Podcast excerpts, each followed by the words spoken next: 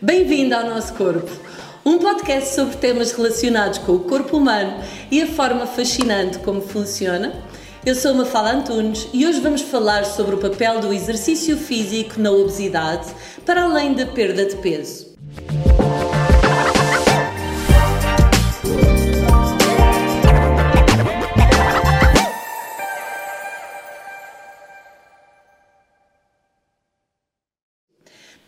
Conversar comigo sobre este tema pertinente, tenho comigo o César Chaves Oliveira. Foi meu professor numa pós-graduação que fiz em Fisiologia da Performance Humana. É doutorado em Atividade Física e Saúde, professor e coordenador do mestrado de Atividades de Fitness na Escola Superior de Desporto e Lazer. É autor, formador e palestrante nas áreas de exercício e saúde, fitness e populações especiais. Olá César, muito bem-vindo ao podcast O Nosso Corpo. Olá, Mafalda, muito obrigado pelo convite. É um enorme prazer que estou aqui a falar de um tema que, que tenho muito interesse e que tenho certeza que também será do interesse de- dos nossos ouvintes. E, sobretudo, tentarei prestar aqui ou de- deixar aqui algumas informações que são informações que facilmente podemos utilizá-las na nossa vida diária. Deixa-me dizer também, Mafalda, que é, é, é uma honra poder contar contigo, ter sido teu professor estás a fazer. Sabes que costuma-se dizer que pobre do aluno que não ultrapassa o seu mestre.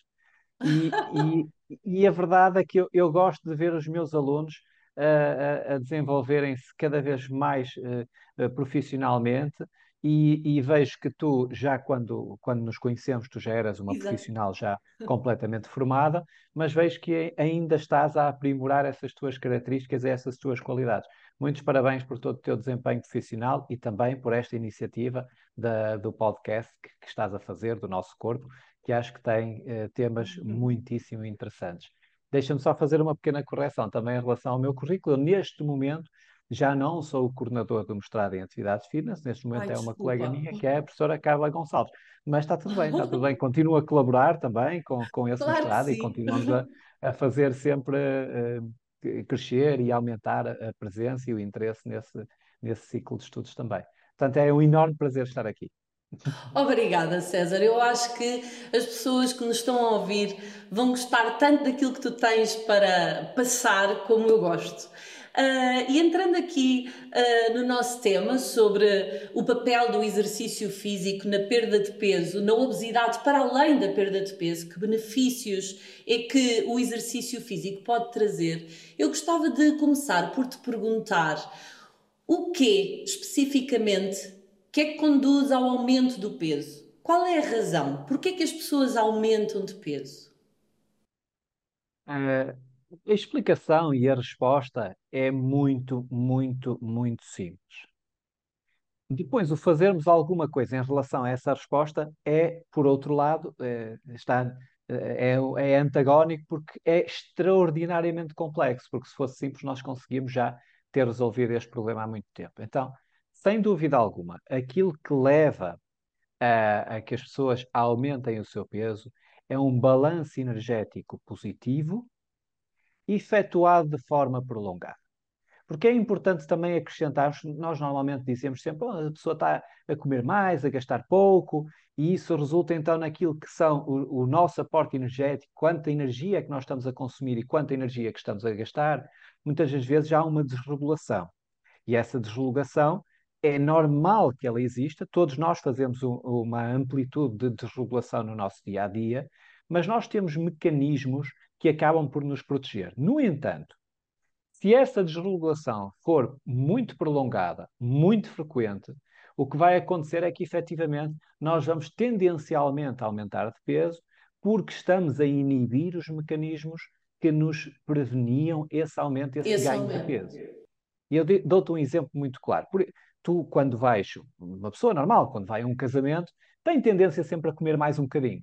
Claro que sim. Então, nesse dia acaba sempre por comer mais, uh, pode ou não gastar muita energia no casamento, depende das pessoas. Há umas que passam a noite toda a dançar, outras passam a noite toda sentados e a beber, mas enfim, há aí, por exemplo, nessa situação, há um consumo calórico, de energético excessivo. As pessoas acabam por consumir bastante mais. Mas, numa situação normal, o que acontece a uma pessoa que fisiologicamente esteja a funcionar muito bem, o que vai acontecer é que no dia seguinte ou nos dias seguintes, o seu próprio organismo vai regular esse aporte energético e o gasto energético para que a pessoa volte a uma situação estável. Ou seja, num dia comeu mais, mas no, no outro seguinte, compensa.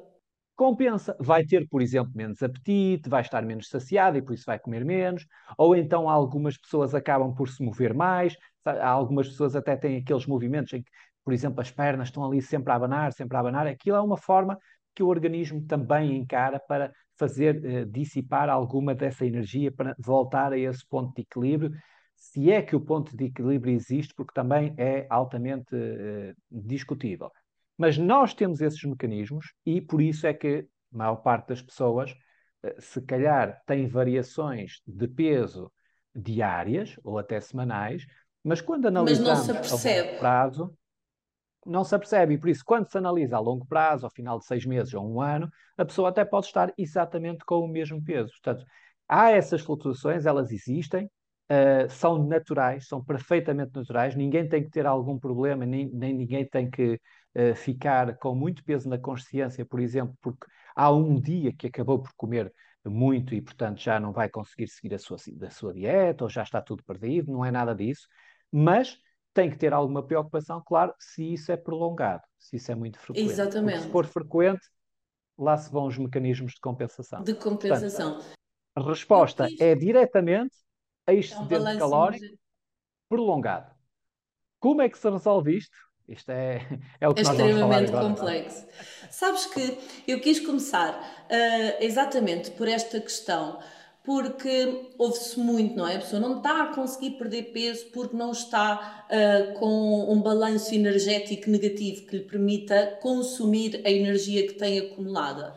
Mas eu sabia que a tua resposta ia ser muito esclarecedora no que diz respeito a esta visão simplista, não é? Porque parece que a pessoa tem uma uh, responsabilidade ou uma irresponsabilidade no facto de não conseguir entrar num balanço energético negativo.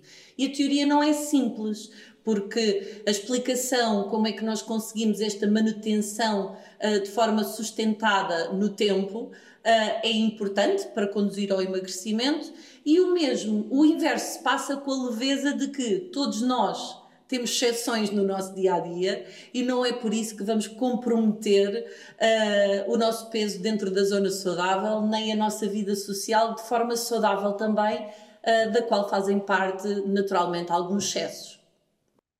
Sem dúvida, concordo na, na íntegra.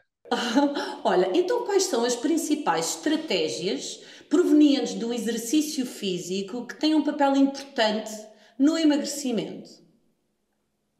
Nós, nós poderíamos resumir, se calhar, o papel do exercício físico em três grandes fatores. Hum. Esses fatores têm a ver com, direto ou indiretamente, têm a ver com o balanço energético, não é? Porque aqui estamos, o que nós queremos fazer é promover um balanço energético negativo, para que a pessoa consiga uh, perder peso, em, em especial massa gorda. E para atingirmos esse balanço energético, nós podemos utilizar várias estratégias, uma das quais é o exercício de facto. Então, quando nós pensamos no exercício, aquela que nos vem imediatamente à cabeça será o efeito direto, que é o efeito de uh, a, acumulação de, de, energia gasta com o exercício, ou seja, o exercício gasta energia. Vai gastar mais energia. Temos que, temos que gastar energia e, por isso, dependendo das modalidades que nós escolhemos e da duração também do exercício que nós escolhemos e da intensidade e de diversos outros fatores, nós podemos promover um, um balanço energético uh, negativo de forma muito notória. Uhum. Portanto, nós eh, podemos ir de, desde algumas dezenas de calorias, dependendo do, do que fazemos, até eh, vários milhares de quilocalorias por dia, dependendo também da, da, quantidade de horas que estamos a fazer exercício. Ou seja, nós podemos, só com o balanço energético, só com o gasto calórico próprio da atividade física, nós podemos promover um, um, um importante aporte para baixar este, este, este equilíbrio, não é? Para entrarmos em déficit energético. Depois temos outro fator que é igualmente importante, uhum. que é o que é que o exercício faz em relação à minha vontade em comer. Portanto, okay. nós estamos a ver uma balança, um dos pratos da balança que nos diz assim: quanto é que eu estou a gastar? E o outro parte da balança me está a dizer quanto é que eu estou a consumir, quanto é que eu estou a comer. E o exercício afeta os dois. Diretamente quando estou a gastar, isso percebe-se facilmente, mas ele também vai afetar quanto é que eu vou comer.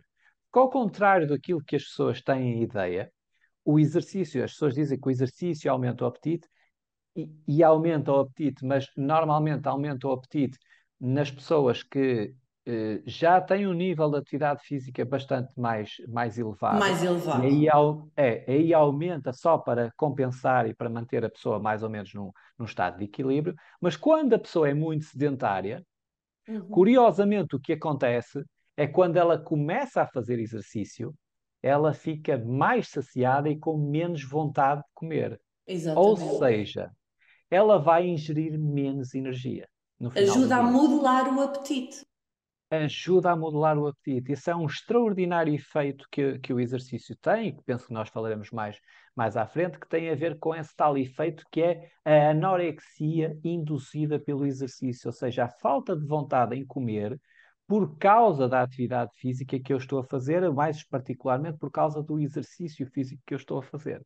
Então, uh, influencia o exercício, influencia positivamente nestes dois, ou, ou, melhor, influencia positivamente para a perda de peso nos dois pratos da balança, gasta mais e faz a pessoa consumir menos, mas também faz uma coisa que nós normalmente esquecemos, que é o seguinte: mesmo numa situação de equilíbrio energético, o nosso organismo vai utilizar a energia que, está, que, lhe, que lhe estamos a dar consoante aquilo que ele precisa.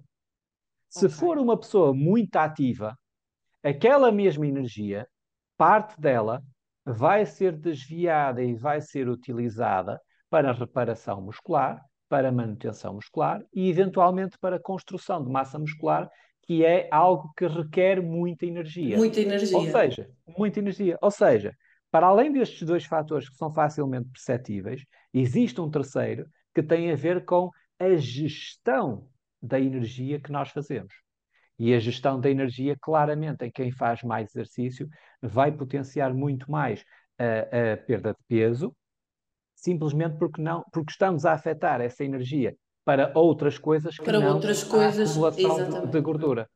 Portanto, são, são estes os três fatores, assim, de uma forma muito resumida, pelo qual o exercício é tão importante e parece ser tão útil para a tão perda importante. de peso. É, eu fico contente de podermos estar aqui a ter esta conversa porque uh, muitas vezes a perda de peso uh, torna-se hum, tão difícil, não é? A percepção da perda de peso, porque a pessoa sente que está numa guerra perdida, que é vencer a fome, não é? Difícil eu ter fome, uh, mesmo que não necessite de mais comida, é igual a dizer a uma pessoa que está triste pensa em coisas boas e a pessoa está deprimida e não consegue pensar em coisas boas. Ninguém tem excesso de peso porque quer. Uh, e o estilo de vida ativo parece ser o principal fator que é determinante, tanto para evitar como para atenuar o ganho de peso. E eu acho que tu falaste aqui nestas três estratégias que são uh, uh, importantíssimas do exercício físico no emagrecimento, mas leva-me a perguntar-te uh, se não achas que é importante distinguir três conceitos que nós que já falámos aqui, que é o exercício físico, o que é o exercício físico, o que é a atividade física e o que é que é desporto? Porque muitas vezes as pessoas, ah, ele pratica muito desporto, mas será que é porque é uma pessoa que tem um estilo de vida muito ativo, faz muita atividade física ou faz exercício físico? Como é que tu nos podes ajudar a distinguir estes três conceitos? É. Esses três conceitos estão, de certa forma, interligados, claro, mas eles representam aspectos de, do movimento que são claramente distintos. Então, nós podemos pensar na atividade física como tudo aquilo que existe em termos de movimento, por exemplo, o que eu estou a fazer agora é atividade física. Se eu me levantar daqui e for até à cozinha uh, tomar um copo de água, estou a fazer atividade física. Portanto, tudo aquilo que nós fazemos em termos de movimento pode ser enquadrado nisto que é a atividade física. Uh, quando falamos de exercício, já estamos a falar de um subgrupo dessa área. Quando falamos em exercício, estamos a, a, a descrever uma atividade cujo objetivo é desenvolver uma determinada componente. Que pode ser a força, que pode ser a, potência aeróbia, que pode ser, inclusive, a flexibilidade, agilidade, mobilidade, seja o que for. Portanto, a atividade física não tem esse objetivo. A atividade física movemos para uh, pegar no comando da televisão, movemos para para brincar, para, para, para brincar, para nos divertirmos, seja o que for. O exercício já tem algum objetivo concreto. Uhum. Portanto, quando alguém vai, por exemplo, para, para um ginásio, à partida ela vai lá fazer atividade física, mas porque está a fazer algo com um objetivo concreto, isso passa a ser exercício. E esse exercício, para atingir esse objetivo concreto, uh, as pessoas, e em particular, se for o caso de um treinador, ele vai utilizar determinadas estratégias e vai delinear um plano para ele conseguir atingir esses objetivos. Esse objetivo. Depois, uh, também dentro do grupo da atividade física, nós podemos pensar naquilo que é o desporto. O desporto é uma, uma, uma forma de exercitação que é competitiva uhum. uh, e que tem determinadas regras. Portanto, nesse caso, o objetivo é, à partida, e por isso é que é a esta performance. competição, é a performance, ou seja, é ser melhor que o adversário, é conseguir, seguindo aquelas regras, aquele conjunto de regras, eu atingir um melhor resultado que, o, que, o, que o, a outra equipa ou que o outro atleta. Por exemplo, se nós pensarmos no futebol, o futebol é claramente um desporto, tudo o que eles estão a fazer pode ser enquadrado como atividade física, porque é atividade física, mas nós não pensamos no futebol como atividade física, como atividade física. pensamos como desporto, e aquilo que o desportista faz para se preparar para os jogos pode ser então enquadrado como esse exercício, ou seja, ele vai treinar de forma a aumentar a sua agilidade, vai treinar de forma a aumentar a sua capacidade aeróbia, a sua potência aeróbia, conseguir correr mais, conseguir correr mais rápido, para que no desporto em que ele vai fazer, ele consiga ser o melhor possível. Portanto, estamos a falar de coisas que têm um conceito, uma abrangência e, e um objetivo, em último caso, completamente distintos. Por exemplo, nós podemos pensar no exercício para uma pessoa que quer aumentar a sua saúde, enquanto que no desporto o objetivo principal não é aumentar a saúde, é, é uh, competir, melhor performance, mas, curiosamente também, em, na grande maioria dos esportes, também aumentam a sua saúde e também aumentam a sua longevidade. Claro que temos que pensar bem em que tipo de esportes, não é? Eu não sei, estou uh, a imaginar agora bowling, por exemplo. Não sei se o bowling será uma atividade de alto que, risco. que exige assim tanto em termos físicos e que, e que leva o organismo a ter que efetivamente funcionar de forma otimizada Sim. para cumprir aquilo que são os critérios daquele desporto. Portanto, em termos de, de, desporto, é óbvio que treinar bowling a pessoa vai melhorar na sua atividade, porque é esse o objetivo, uhum. mas se calhar noutros componentes não, não vai influenciar assim tanto. Mas mesmo no desporto de alto rendimento, é, eu gosto muito da diferenciação destes três conceitos porque ajuda as pessoas a centrarem-se. E mesmo no desporto de alto rendimento, é, eu acho que é importante passar a mensagem de que as equipas multidisciplinares que treinam os atletas e que acompanham os atletas têm uma grande preocupação com a estrutura do exercício físico para preservar a saúde do atleta face ao rendimento que ele é treinado para. Ou seja, para diminuir a prevalência das lesões. E aí entra o setor, o conceito de exercício físico que tu um, explicaste. Então falta-nos aqui uma coisa, que é o comportamento sedentário que não gasta energia, não é? Uh, desregula o apetite, será que é verdade? Ou seja, o exercício físico, tu falaste que uh, pode modelar o apetite. Por outro lado, o comportamento sedentário desregula o apetite, é verdade? O comportamento sedentário desregula o apetite. Há, há indicações muito interessantes acerca disso e há uma experiência muito boa que, que foi feita já há, algumas décadas, que foi feita em Bengala, uh, na Índia, com, com uh, um conjunto de, de pessoas, que, indianos, que estavam a trabalhar numa exploração mineira. E esses, uh, esses indianos estavam a ser avaliados e todos eles estavam mais ou menos no mesmo meio, só que eles tinham atividades profissionais claramente distintas em relação ao gasto energético que eles faziam.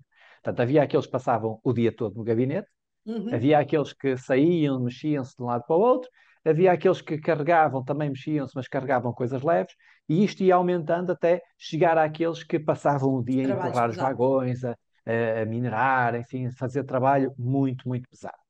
E então, curiosamente, tentou-se verificar e fazer uma associação de qual é que era o peso das pessoas em função Do daquilo seu que papel. eles, do seu papel lá, ou seja, em função daquilo que eles gastavam. Porque, de certa forma, também aquilo era reflexo não só daquela experiência ali, seria reflexo do seu estilo de vida habitual. E então chegaram à conclusão, a uma conclusão muito interessante, que era aqueles indivíduos que eram mais pesados eram os indivíduos mais sedentários. Primeira conclusão interessante. Os mais parados eram os mais pesados. Segunda conclusão interessante. A partir de um determinado nível de atividade física, por mais que a pessoa gastasse energia, não modificava o seu peso. Ou seja, em termos de curva, podemos imaginar que os mais pesados estavam lá no início, à medida que iam aumentando a sua atividade física, o seu peso ia baixando até chegar a um determinado nível, e depois, mesmo que aumentassem o seu despendo energético, o seu peso mantinha-se sempre mais ou menos estável. Então, o que é que eles veri- verificaram também? Eles quiseram observar, bom, vamos ver o que é que as pessoas estão a consumir, quanta energia é que as pessoas estão a É que consumir. E naquele caso, foram avaliar aquilo que elas consumiam livremente, ou seja, sem qualquer tipo de controlo, Sim. eh, elas comiam aquilo que lhes apetecia e, portanto, podiam estar a fazer o consumo que quisessem. Eh, Chama-se isso ad limite, ou seja, comer à vontade, À o, vontade. o que, o, o que lhes apetecer. E aí verificou-se uma coisa muito curiosa, é que a curva já era um pouquinho diferente, já parecia uma curva em U. Ou seja, as pessoas que consumiam mais energia eram aquelas pessoas que eram extremamente sedentárias ou aquelas pessoas que gastavam Muita muita energia. energia no seu dia a dia. Então eles cruzaram estes dados e chegaram à seguinte conclusão: aquelas pessoas que não tinham, reparem que aquelas pessoas que não tinham um mínimo, não gastavam energia ou não gastavam um mínimo de energia por dia, acabavam por estar a consumir mais do que aquilo que de Que facto precisavam. necessitavam e por isso estavam mais, eh, ou aparentemente estariam mais pesadas. Uhum. À medida que faziam exercício, o seu aporte energético diminuía, elas iam ficando mais magras até um determinado ponto. A partir de um determinado ponto, elas mantinham o seu peso e descobriu-se porquê. Porque eles estavam a gastar mais, mas também consumiam mais Consumiam energia. mais. Mas aí já só consumiam mais energia só para se manterem em equilíbrio. Ou seja, gastam muito e consomem muito para colmatar aquilo que foram gastando no seu dia a dia. Ou seja, aí estavam em equilíbrio. Então o que é que elas perceberam? Elas perceberam que se a pessoa não gasta um mínimo de atividade física, eh, um mínimo de energia por dia, ela não vai conseguir regular de forma automática o seu consumo energético. E isto é algo que é extraordinariamente importante para todas as pessoas que estão a tentar perder peso. As pessoas têm que gastar uma determinada quantidade de energia no seu dia a dia. Se não gastarem, não vão automaticamente conseguir regular. O que é que isto quer dizer? Quer dizer que as hormonas de controle do apetite vão estar sempre a enviar sinais a dizer: com fome, olha, olha aquele coração, olha, olha aquele arrozinho com feijão, olha aquele pãozinho com manteiga. A pessoa está sempre pouco saciada, está sempre com fome, e o que é que vai fazer isso? Vai fazer com que naturalmente a pessoa acabe por consumir um pouco mais de energia Mais. do que aquilo que necessitava. De na- forma na verdade. crónica, como tu explicaste no início, ou seja, um balan- Exatamente. que entra de forma crónica num balanço energético positivo e por isso é que aumenta de peso. Exatamente, porque todos os dias está a gastar muito pouca energia e todos os dias está a desafiar o seu organismo e o seu organismo a, a dizer: Olha, eh, eu vou calar estes sinais que tu estás a dizer que tens que te mover mais, a pessoa fica mais sedentária e aí então acaba por perder esse controle. E perder esse controle basta um pouquinho, porque Pois. não é preciso um excedente calórico diário muito elevado para isto. Basta perder um pouquinho desse controle hoje, amanhã, depois de amanhã, esta semana, este mês, estes meses, Para este esse ano. ser o seu estado de equilíbrio. Ser um estado Já de equilíbrio sempre em excedente calórico. E a pessoa vê. Exatamente. Um estado de equilíbrio, e é importante esse conceito que tu dizes, um estado de equilíbrio sempre em excedente calórico. Porque há pessoas que dizem assim, imagina que há alguém que é obeso, tem 90 quilos, e a pessoa diz assim, não, não, mas eu, eu tenho 90 quilos, estou obeso, não é? Mas eu, eu não como a mais nem a menos do que eu necessito, porque eu tenho mantido esses 90 quilos ao longo do tempo. Pois é, mas ele está a comer em excesso para manter esses 90 para quilos. manter esses 90 quilos. Ao fim Porque ao se ele cabo, não.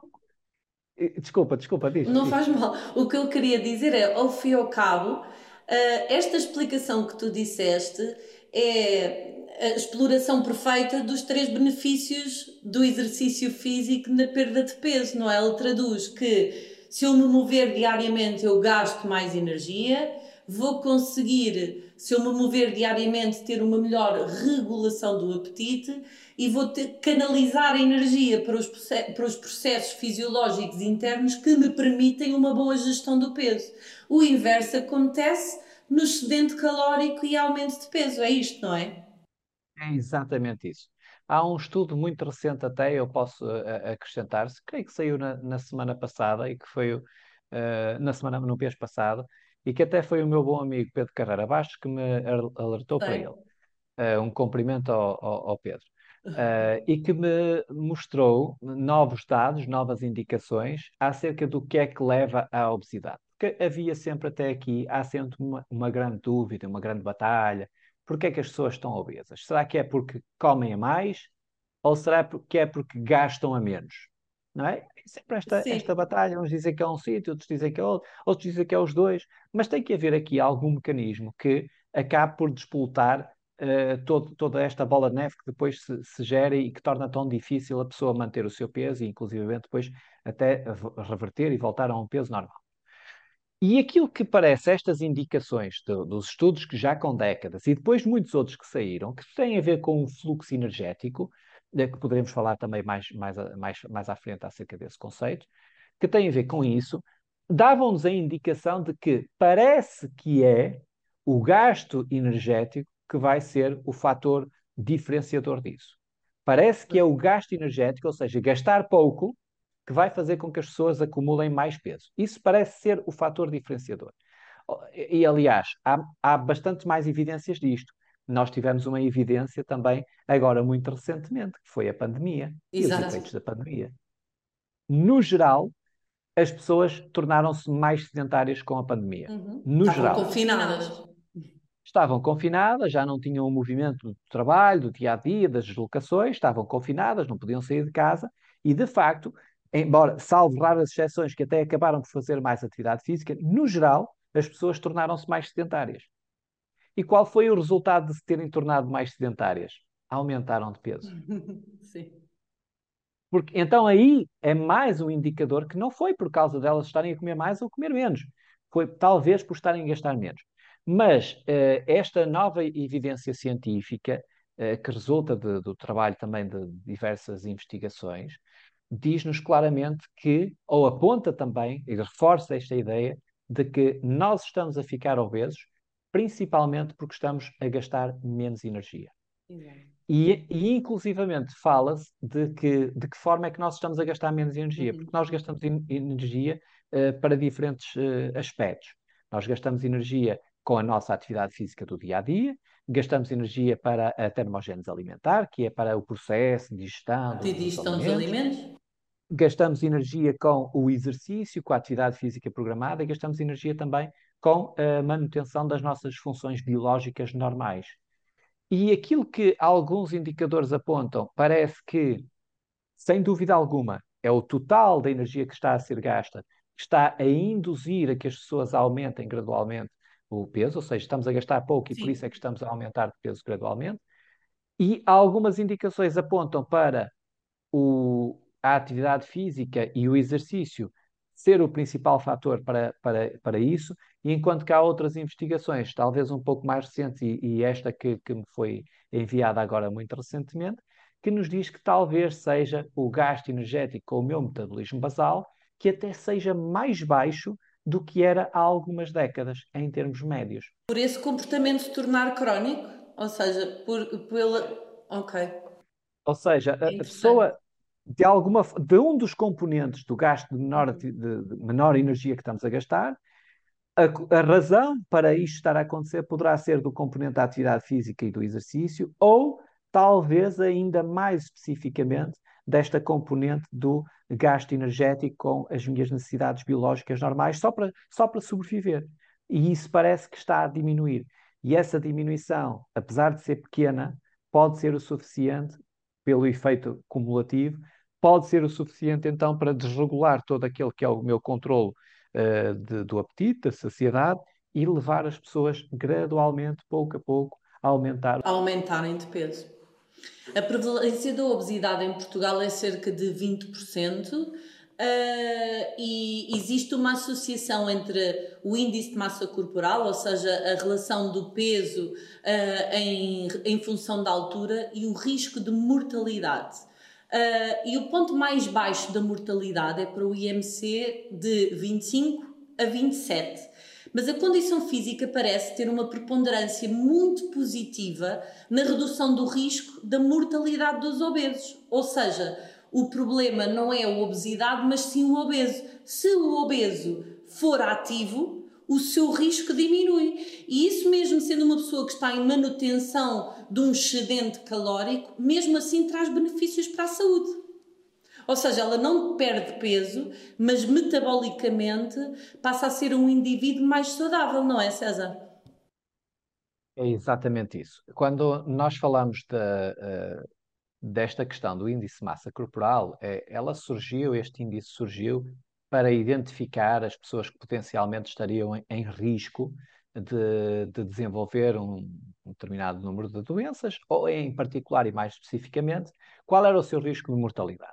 Exato. E então, antigamente, verificou-se que, de facto, as pessoas tinham uma menor mortalidade num determinado parâmetro desse, desse índice, entre determinados valores, que na altura entre 18 e 25, e definiu-se aquilo entre esses valores 18 a 25, onde a, a uhum. mortalidade era menor, diz-se, olha, aqui é aquilo que peso podemos normal. chamar de peso normal ou peso correto, as pessoas deveriam estar aqui para não aumentar a sua mortalidade. Se elas fossem demasiado magras, a mortalidade aumentava, e depois, à medida que iam passando de 25 para 30, 35, 40, a sua mortalidade voltava a aumentar também. E esse, esse valor hoje eu tenho a certeza que os nossos ouvintes conhecem muito bem este índice, que se calhar já conversaram com os treinadores, com os nutricionistas, com os médicos, uhum. e os médicos já terão dado uma informação acerca disso. E, e, e, antigamente, antigamente e ainda hoje é o ponto de corte de 25 a, a 30 é a categoria de sobrepeso, e 30 ou superior serão os obesos. E, e aí depois tem outras diversas categorias uhum. de, de obesos. Mas este foi um índice que foi já feito há diversas décadas. Muito tempo. Uh, muito tempo. O que, é, o, o que aconteceu, entretanto, é que as pessoas mudaram o seu, as suas dimensões. Uh, eventualmente também os tratamentos médicos também mudaram. Uh, entretanto, a sociedade, a forma como nos alimentamos, etc., como fazemos exercícios, enfim, as pessoas são de facto diferentes do que eram há 40, 50 anos.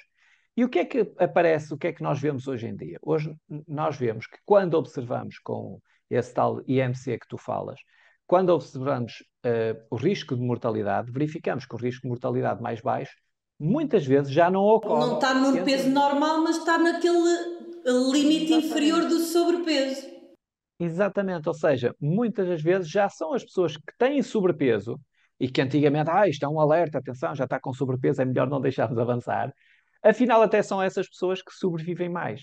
Uhum. E mesmo dentro daquelas que têm a categoria de, de obesidade, aquelas que têm os, os valores 30, talvez não seja tão, tão mau em termos de mortalidade como antigamente se, se, esperava. se, esperava. E existem diversos estudos que acabam por nos mostrar que os dados são, uh, em termos gerais, são mais ou menos assim como, como os estamos, a, como, como estamos agora a apresentar. Agora, o outro fator extraordinariamente mais importante e que tu introduziste aí é o que é que a pessoa faz. Exato. Ela é uma pessoa com boa condição física ou não é uma pessoa com boa condição física? É que se for uma pessoa com muito boa condição física, quase que não interessa que peso tem. Porque o seu risco de mortalidade vai ser baixo de qualquer forma. Ou seja, se nós considerarmos três indivíduos um com o peso correto, um com o peso, excesso de peso e outro com obesidade, mas os três têm um alto nível de condição física, uhum. os três apresentam mais ou menos o mesmo, o mesmo risco de mortalidade. Risco. E isto é, isto é algo extraordinariamente potente. Isto mostra-nos claramente o poder que o exercício pode ter. Exato. O exercício aqui é medido por condição física não apenas por uh, a pessoa mexer-se mais no seu dia a dia ou caminhar. Não, tem que se refletir na condição física mesmo, em fatores uh, intrínsecos, não, não é ir fazer. Não, não é ir fazer, ou seja, há de facto alterações internas que, que, fazem com que a pessoa tenha uma muito boa capacidade física e essa muito boa capacidade física é um reflexo do bom funcionamento do seu organismo. Então, quando ela tem isso, não interessa se é obesa ou não. Qual é o grande problema? É que nós sabemos que quantas pessoas é que são obesas e que fazem atividade física? E quantas pessoas é que são obesas e que até têm muito boa condição física? São muito poucas, porque o natural é, como nós percebemos, Exato. se nós estamos a assumir que é o sedentarismo que leva à obesidade, ou será um dos principais fatores, é óbvio que isso quer dizer que as pessoas sedentárias tendencialmente, uh, desculpa, as pessoas obesas tendencialmente são sedentárias, ou seja, tendencialmente não fazem muito exercício e por isso também não têm boa condição física. Mas sem dúvida alguma, esse é o fator diferenciador. O médico, quando está a medir a pessoa, ou o nutricionista, ou o professor, devia estar lá a perguntar qual é o seu peso, qual é a sua altura. Qual é o seu nível de aptidão física? Valor. Exatamente. Muito mais importante do que perguntar qual é o peso e a altura e classificar a pessoa de acordo com esse índice, seria perguntar-lhe: olha, e como é que está a sua atividade física? Qual é o exercício que faz? Ou até medir, porque existem testes muito simples que podem ser feitos, medir a condição física da pessoa naquele momento. E isso sim é que vai ser um fator importante. A pessoa tem pouca condição física, perigo. Exato. Tem muito boa condição física, está tá a funcionar muito bem, tem pouco risco de, de mortalidade em relação. Eu gostei muito da frase que tu disseste, que é a sua boa condição física é o reflexo de que o seu organismo está a funcionar bem, não é? E, e aqui alargamos logo o espectro, já não estávamos a falar só da obesidade, mas sim de problemas de saúde associados ao sedentarismo. E afinal podemos ter um, um e aqui há um fator que é muito importante ou que é fácil, é que o sedentarismo é um fator modificável de forma simples, não é? Não, não é uma coisa que passo a passo, movimento a movimento, dia a dia. Uh, e podemos, temos tanto um espectro tão grande para colocar, para dar movimento ao corpo humano diariamente, que eu gosto de olhar com alguma simplicidade. Não é simples o processo de emagrecimento, mas é simples modificar o sedentário para uma pessoa progressivamente cada vez mais ativa. E isso tem mesmo que acontecer. Se alguém nos está a ouvir e está a pensar, bom, então vou me inscrever no ginásio e vou fazer duas vezes por semana exercício. Inscreva-se no ginásio e faça duas vezes por semana. Mas entenda também que essas duas vezes por semana vão ser ótimas para a sua saúde, mas talvez não sejam suficientes para uh, verificar grandes alterações no seu peso. Mas é importante que tenha essa iniciativa, que faça e que inicie dessa forma o processo de, de perda de peso. Olha, existe um mínimo de dispêndio energético, porque tu disseste, talvez essas duas vezes não sejam suficientes para, se ter, para ver reflexo no seu peso. Uh, existe um mínimo de dispêndio energético pela atividade física, pelo exercício, ou seja, através do movimento, para que haja o tal, a tal modulação do apetite, uh, uh, modelar a saciedade, a pessoa sentir que faz melhores escolhas e que não come em excesso? Uh, há, sem dúvida que há, só que infelizmente ainda não se sabe exatamente qual é que é. E não se sabe porque é, é muito difícil, quando nós estamos a falar com alguém em particular, estas pessoas têm uma determinada fisiologia, têm uma determinada atividade profissional do seu dia a dia, têm obrigações, às vezes familiares, ou seja, cada pessoa tem que ser tratada uh, de uma forma individualizada. Uhum. Então, o que quer dizer é que nós não podemos apontar um valor, nós podemos apontar um valor médio, eu vou falar de valores médios, mas esse valor médio nós temos que sempre pensar que é apenas um guia. Uh, porque para algumas pessoas vai ser necessário bastante mais do que isso, e para outras pode ser necessário menos do que isso para conseguirmos atingir os seus objetivos. Nos primeiros estudos estávamos a, a falar de que poderia ser necessário aumentar talvez 500 a 700 quilocalorias por dia. Para quem é extremamente sedentário, aumentar um dispêndio energético em 500 a 700 quilocalorias para que a pessoa possa novamente entrar numa situação de equilíbrio em termos hormonais, de, de controle do apetite e da saciedade, de forma a que ela consiga manter o seu peso uh, normal, ou seja, que não, que não aumente de peso. 500 a 700 quilocalorias para um sedentário, para nós que fazemos exercício, isto é, é um treino. É fácil, ou seja... Agora não... põe lá isso em horas de caminhadas. Em caminhadas. Pronto, põe isso em... É isso mesmo. Quando nós falamos de caminhadas, que as pessoas gostam muito das caminhadas e acham que as caminhadas é bom, não é? É bom para fazer amigos, para ver as montras, para conversar, faz crescer cabelo, para... parece que dá para tudo, não é? As caminhadas, a caminhada é a nova hidroginástica, não é? Antigamente era a hidroginástica que servia para. Hidroginástica, é muito bom. E agora, e agora parece que é, que é a caminhada. Então, uh, vai daí e recomenda-se caminhada para tudo. A caminhada é ótima, faça caminhadas, uh, é uma forma boa. Mas com a noção uma... de que 500 e 700 quilocalorias em caminhadas... Vai, vai, ser provavelmente mais de duas horas de caminhada. Pois. Portanto, isto significa o quê? Isto significa que ou a pessoa muda radicalmente o seu estilo de vida e torna-se de facto muito mais ativa no seu dia a dia e que pode passar por incluir também caminhadas. Obviamente, se a pessoa fizer uma, uma caminhada de uma hora, fantástico, magnífico, vai ser ótimo. Que gaste 300 calorias, 350, se for muito pesado, até pode gastar mais um pouco. Isso é ótimo. Mas tem que ter noção também que para atingirmos estes objetivos é preciso, talvez, um pouquinho mais. Porque, recordemos, elas estão nessa situação provavelmente porque são extraordinariamente sedentárias. Exato. Então nós temos que modificar esse padrão. Esse é o principal objetivo, o primeiro objetivo uhum. de um treinador é, de facto, modificar o padrão uh, diário de atividade física dessa pessoa. Então estamos a falar de 500 a 700. Claro que se alguém consegue treinar muito bem, isto perfeitamente consegue uhum. numa sessão de treino de, de, de uma hora, com maior ou menor dificuldade, mas conseguirá gastar pelo menos 500 quilocalorias.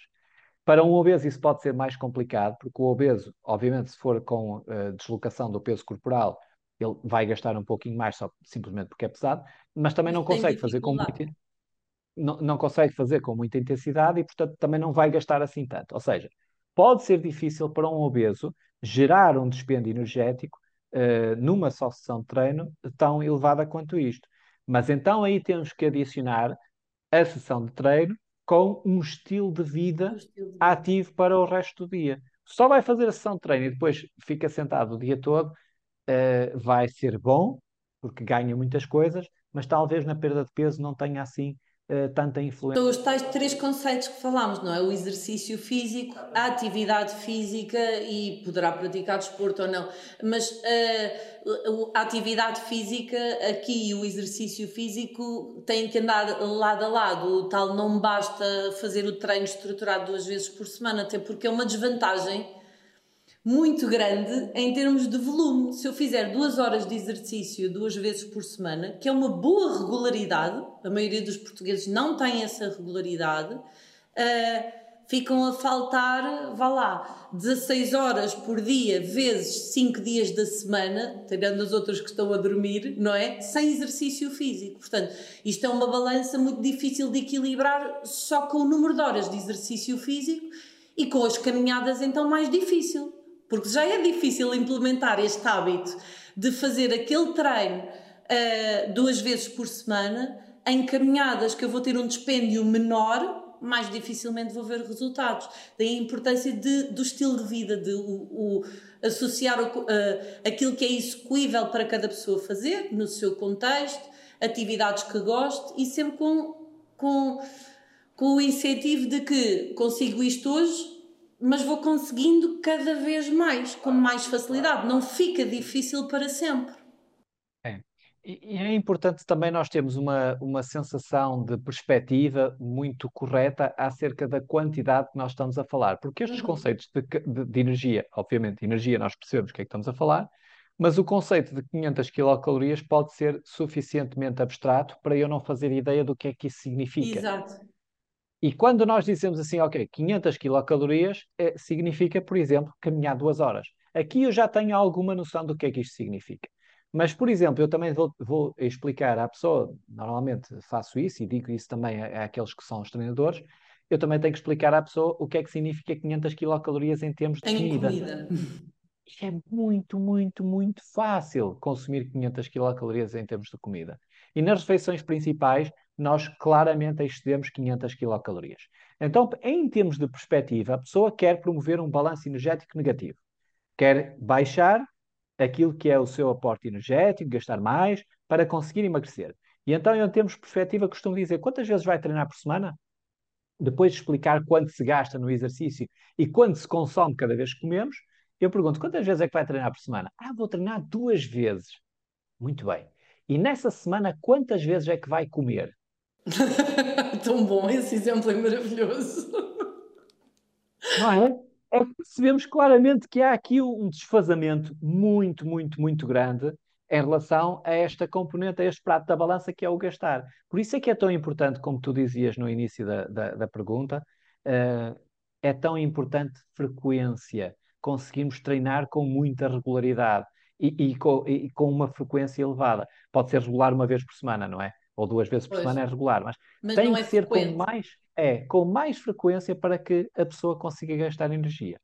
Também devo acrescentar que alguns estudos mostram que talvez não seja assim tanto, necessário tanto 500 a 700, mas isso também pode ter a ver com as populações. Populações um bocadinho mais hum. ativas necessitarão de, de menor gasto para, menor gasto. para voltar a regular esse, esse, seu, esse seu balanço. Ó oh César, há pouco, um bocadinho antes da nossa conversa, estavas a falar que talvez fôssemos falar sobre fluxo energético. E eu queria te perguntar se tu nos podes explicar porque que o emagrecimento, através da abordagem nutricional, uh, ou seja, de uma dieta, de um plano uh, alimentar, em, com vista ao emagrecimento, porque é que é tão difícil de manter? É que as pessoas já experimentaram todas em dietas. Algumas não conseguiram perder peso, outras conseguiram perder peso, mas não conseguiram manter. Poucas disseram: Olha, esta estratégia resultou e eu mantive este comportamento de forma sustentada no tempo, estou autorregulada. Nós sabemos que isso é uma pequena porcentagem de pessoas. Porquê que é tão difícil?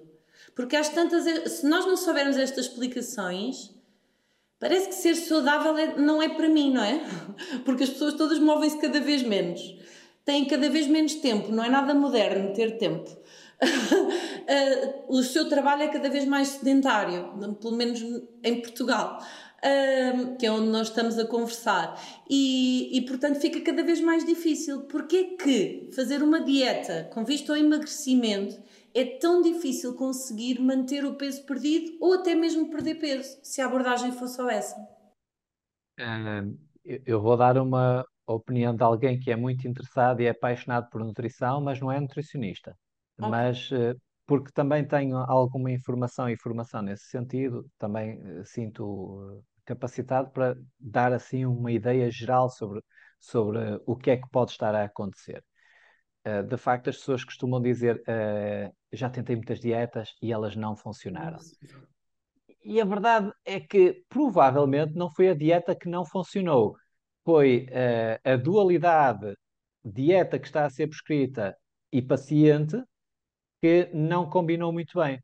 Porque provavelmente qualquer nutricionista que esteja a fazer uma dieta hipocalórica para alguém que quer emagrecer, porque é isso que vai acontecer, se a pessoa conseguir seguir rigorosamente aquilo que está a ser prescrito pelo nutricionista, não tem outro remédio senão emagrecer. Se não perder está peso. Não perder peso, é isso. Só que as pessoas vão dizer, ah, eu já tentei, mas não consigo, já tentei, mas não consigo. Porquê é que isto pode estar a acontecer? É que o efeito, nós tentamos promover um balanço energético negativo, não é? De duas formas. Ou gastamos mais, três formas, vá. Ou gastamos mais, ou consumimos menos, ou uma mistura das duas. O exercício faz gastar mais e faz consumir menos. Mas a dieta só, a dieta só por si, só influencia num aspecto, que é consumir menos. Ou seja, a pessoa vai entrar num, num déficit calórico só porque está a consumir menos energia. O que é que acontece ao organismo quando sente que está a consumir menos energia? Ele está habituado a um determinado valor e de repente esse valor é mais baixo. Está desconfortável. Fica desconfortável. E o seu o organismo vai dizer assim: olha, vamos tentar repor essa energia que, que, que está aqui em falta. E, e ele faz isso de duas formas. Ele primeiro aumenta o apetite da pessoa, diz à pessoa: Olha, estás com fome? Tu estás mesmo com fome. Estás a pensar naquele chocolatinho bom que tens lá em casa, estás mesmo com fome. E, e, a pessoa fica menos saciada, ou seja, acaba de comer um, uma pratada de uma boa comida, mas depois diz assim: Ah, mas agora ia aqui uma boa sobremesa, ainda comia aqui mais qualquer coisa. Porque efetivamente, a dieta, só a dieta, aquilo que faz é gerar um, um muito marcado efeito compensatório. Uhum. Então, quando a pessoa faz uma dieta e reduz aquilo que está a consumir, vai sentir mais fome. E, para além disso, também vai ter tendência para atenuar essa diferença entre o que ela estava habituada. Movendo-se menos. Movendo-se menos. E gastando um pouco menos energia, isto gradualmente ao longo dos dias. Este, este processo chama-se termogênese adaptativa, ou seja, geração de calor de forma adaptativa em relação ao que está a acontecer, ou seja, vai significar que aquele déficit que era, vamos supor, 500 quilocalorias, ou seja, a pessoa consumia, vamos dar valores aqui aleatórios, mas só para percebermos, consumia habitualmente 2.500 quilocalorias. Está a ser prescrita uma dieta em que ele passa a consumir apenas 2.000 quilocalorias. Portanto, gera-se um déficit de 500 quilocalorias. Só que esse déficit de 500 quilocalorias está a gerar muito apetite, está a gerar pouca saciedade Sim. e está a fazer com que a pessoa gaste menos. Ou seja, Diga, ai, é talvez... abrandar o ritmo ainda mais. Exatamente. Ou seja, a diferença real vai ser mais atenuada do que essas 500 quilocalorias. E isto leva ao quê? Leva a que a pessoa, dia após dia, dia após dia, a seguir esta dieta, ela perde peso no início, mas dia após dia chega a um ponto em que ela diz: Eu não consigo mais sustentar esta dieta. Eu ando com fome o dia todo. Eu não consigo mais fazer isto, não consigo mais. E acaba por desistir. Desiste. Então, desiste. Uh, e então o que acontece não é que a dieta que esteja a ser prescrita seja, seja má, não é má, de certeza má. que é boa. Os, os nutricionistas são ótimos profissionais, de certeza que é boa.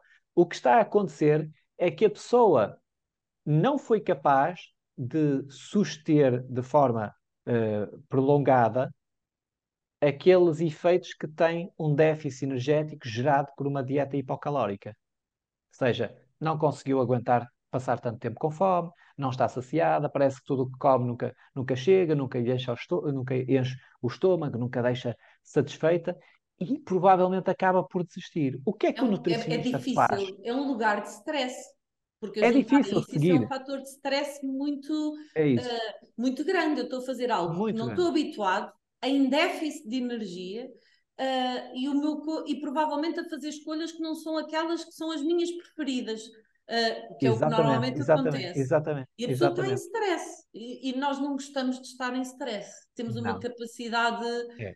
limitada, não é? De reagir uh, da melhor forma a tamanho desconforto. Exatamente. Por isso é Eu que é tão que esta importante. Oposição... Desculpa, desculpa. Não, ia só concluir. Por isso é que é tão importante o papel do nutricionista, porque isso. o nutricionista sabe que isto vai acontecer e ele tem que encontrar as estratégias certas para melhor fazer com que aquele indivíduo que ele tem à sua frente, que é diferente do, do, do anterior outro. que ele deu, fazer com que, mediante aquelas dificuldades, aquela pessoa tenha sucesso. E, e, claro, há muitos nutricionistas que fazem isto tão bem que há muita gente a conseguir efetivamente emagrecer. Mas há outros que, que não, que não conseguem. Portanto, este trabalho individualizado é muito, bom, é muito importante. E é importante também uh, deixar aqui claro que muitas das vezes, e isto é igual em todas as atividades profissionais, às vezes há sítios que nós vamos, estamos a conversar com um nutricionista durante uh, meia hora e depois ele acaba por nos entregar uma fotocópia de um plano alimentar que é utilizado para toda a gente. Ou seja, uhum. independentemente do que eu falei ali, vou levar com o mesmo plano. E isso provavelmente não vai, não vai resultar. Mas isso é a mesma dificuldade que tem alguém que entra num ginásio e que está e é meia hora a falar e está a ser avaliado e depois vai ter o mesmo plano de treino que todos os outros têm. Enfim, ou seja, há, há bons e maus profissionais em, em todo o lado. Ser bom profissional, uma coisa que nós podemos garantir é que ser bom profissional dá muito trabalho ou dá bastante mais trabalho do que só fazer as coisas eh, assim. Mas felizmente, felizmente, existem muitíssimo bons pessoas a nutricionistas, uhum. muito bons profissionais no exercício e, e, em toda, e em todas as áreas também. Portanto, felizmente, acho eu que estamos no, uhum. no caminho certo. Sim, há outra coisa que salta a importância ao ouvir-te, que é, uh, além da individualidade de cada pessoa, a abordagem tem que ser multidisciplinar, não é? Porque as pessoas às vezes querem só um plano, querem, ah, eu quero fazer aquilo, mas primeiro falta ser ensinada a conseguir. É preciso percorrer um caminho, não é? Eu quero chegar ao destino X, mas tenho que saber qual é a estrada, e a estrada às vezes é sinuosa, e é preciso a intervenção de várias áreas de conhecimento para conseguir levar a pessoa ao sucesso, porque aquela pessoa é, é, é diferente. é diferente. E mesmo os planos iguais para todos têm resultados diferentes na individualidade de cada um, não é? Aquela equipa está toda a jogar futebol, é o mesmo jogo, mas tem efeitos diferentes o mesmo jogo. Claramente, um ótimo exemplo isso. E desempenhos diferentes dos jogadores é um ótimo exemplo esse. É exatamente isso. Olha, nós podemos falar em linhas orientadoras para a frequência, a intensidade, o tempo e o tipo de, do exercício físico para a perda de peso. Nós já falamos aqui que quanto mais frequente, melhor, não é? Não chega às duas vezes por semana. Se aumentar a frequência, é uma coisa boa. Mas em relação ao volume do exercício físico necessário para perder peso e prevenir o aumento de peso são coisas diferentes, não é? é sim, são coisas diferentes. Então, concretamente, vamos tentar atribuir aqui determinados valores. Uh, neste processo, a pessoa quer manter o seu peso, não quer aumentar. Quanto é que é necessário para garantir, não, garantir, de certa forma, não há garantia, mas é muito improvável que de facto aumente de peso. Aumente de peso estamos, estamos a falar uh, de um volume de exercício que é um volume muito alto. Uh, e estamos a, a, falar de, no mínimo, 250 minutos de exercício de intensidade moderada uhum. para, para que a pessoa tenha pouca chance de aumentar o seu peso. Exato. 250 minutos é muita coisa, sobretudo para quem não faz, eh, não faz esse nada. detalhe. Não faz nada, não é? Está, está parado o dia todo, portanto, dizer a uma pessoa, olha, eh, agora assim de repente eh, tem que fazer mais de, de 4 horas de exercício por semana. Por, por, por, semana para, e tem que ser de exercício a uma intensidade moderada. Que a, a, caminhada está no espectro mais baixo da intensidade moderada, mas pode ser considerado, se for com um bom ritmo, pode ser considerado uh, dentro desse moderado. Claro que se for e caminhar para o shopping, caminhar para o shopping. Não, não caminhada é tem que ter subida, descida, tem que fazer tem que transpirar, não é? É, ou pelo menos tem que, a pessoa tem que estar ali a sentir que a calor. sua frequência está um bocadinho mais alta, que está com mais calor, eventualmente até suar um bocadinho, se for, se for o caso. Não é ver montras, não é? Ver montras é outra coisa. A pessoa está de pé, desloca-se de vez em quando, vê umas montras, agarra nos sapatos, experimenta e tal, mas isso é outra coisa, isso é outra coisa diferente. Ou seja, estamos a falar de uma quantidade que é relativamente elevada. Em termos de energia, aquilo que se fala, porque também há, eventualmente, também há mecanismos compensatórios, parcialmente, de, de, de, com o exercício. Ou seja, não é lícito só pensar que a pessoa vai gastar, imaginem, eh, mil calorias e que esse déficit energético promovido é mesmo de mil calorias. É mesmo pode, de mil, não é? É, pode não ser, não é? Uh, e não é, de facto, e não é. Mas quanto mais gastamos, menor é a proporção da compensação com déficit uhum. energético. Portanto, em termos gerais, os melhores resultados são obtidos com mais, mais, mais. Mais, mais exercício. Quando falamos em intensidades de, de, que qual é o mínimo necessário para a pessoa ter uma boa condição física, inclusivamente para ser considerada como não sedentária, ou seja, como uma pessoa ativa, estamos a falar de um valor de corte que é à volta dos 150 minutos por semana de atividade física moderada, ou 75 minutos por semana vigorosa. de atividade física vigorosa, que já implica, por exemplo, correr, ou então algures uma mistura destas, destas duas coisas. E quando estamos a falar nisto, estamos a falar uh, exclusivamente da atividade física aeróbia, neste caso. Depois uhum. poderíamos introduzir aí o treino de força, que já iremos uh, falar dele de certeza absoluta. Mas estamos a falar de exercício aeróbio. Ou seja, isto era o que seria de base para uma pessoa ser considerada ativa. Ora, na maior parte dos casos, a maior parte das pessoas não são sequer ativas neste campo. Portanto, estamos a, a pedir a alguém. Nem os 150, quanto mais os 250 minutos. Exatamente. Por isso é que é tão difícil às vezes, e nós temos de ter muita sensibilidade como é que nós uhum. abordamos as pessoas. Porque alguém que é muito sedentário, nós vamos dizer assim: olha, desculpe, a senhora uhum. agora tem que se tornar quase um, um atleta. Não dá, não é? Porque ele não está preparado para dar esse salto ou pode não estar preparado para dar esse salto. Há pessoas que são altamente motivadas e que nós vamos dizer assim, ele vai fazer assim. Mas a maior parte das pessoas pode ter dificuldade com é. isto. E acima de tudo, há uma coisa muito importante que, que o meu colega, uh, o Diogo Teixeira, uh, também fala, que tem a ver com a afetividade do exercício. Uhum. Qual é o prazer que eu tenho quando faço o exercício, quando faço uma determinada intensidade, aquela modalidade, e isso tudo joga muito a favor da perda de peso. Porque, da mesma forma que uma dieta, se o treinador estiver a escolher atividades, modalidades, exercícios, mudanças uh, constantes, coisas que. Os praticantes não gostam.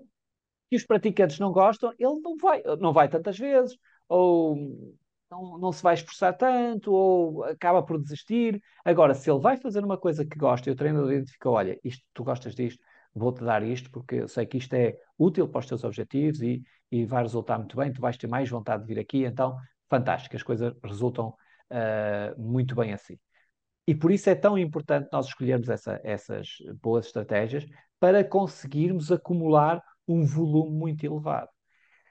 No caso da, da manutenção do peso perdido, uhum. também na manutenção do peso perdido, há evidência suficiente para nos dizer, para nós podermos afirmar claramente que o fator mais importante para que a pessoa consiga manter o peso perdido numa dieta bem sucedida, seja por que forma for, é a atividade física que vai fazer. Se ela mantiver a sua atividade física, se ela conseguir manter os seus níveis de atividade física suficientemente elevados, ela vai manter o seu peso. Se, por outro lado, começar a voltar outra vez a ser cada vez mais sedentária, gradualmente é vai voltar a ganhar peso. E muita gente, muita gente mesmo, volta a ganhar peso. Não é? Nós temos aquele programa que é muito conhecido, o peso pesado ou o Biggest uhum. Loser, em que verificamos que as pessoas, em determinadas condições, naquelas condições em que elas estão, elas conseguem perder peso de uma forma muito significativa e muito rapidamente, mas depois, quando voltam ao seu ambiente normal, que é um ambiente provavelmente voltam a ganhar o seu peso. Portanto, há poucas, uh, há, há poucos desses participantes que conseguiram manter o peso que, que tinha sido perdido. Eu sinto que nós vivemos numa era, numa época em que parece muito básico, mas nós precisamos de ajuda, as pessoas precisam de ser ensinadas, educadas para um estilo de vida saudável.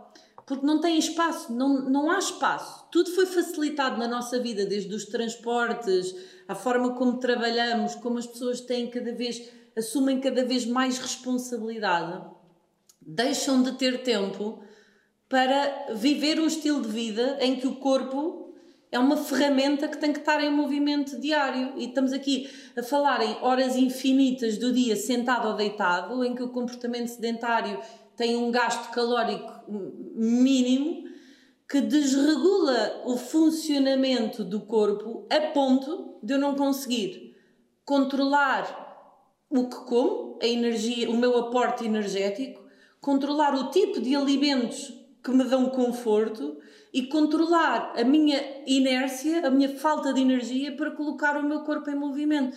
É um bocadinho normalizar estas sensações que, são más. São más. Isto leva a um compromisso, a um comprometimento da saúde que é negativo que é muito negativo. E todo, essas são algumas das razões que tu apontaste, são, são as razões que são as, as, verdadeiras, são válidas, e depois podemos acrescentar ainda outras mais, porque o contexto também mudou.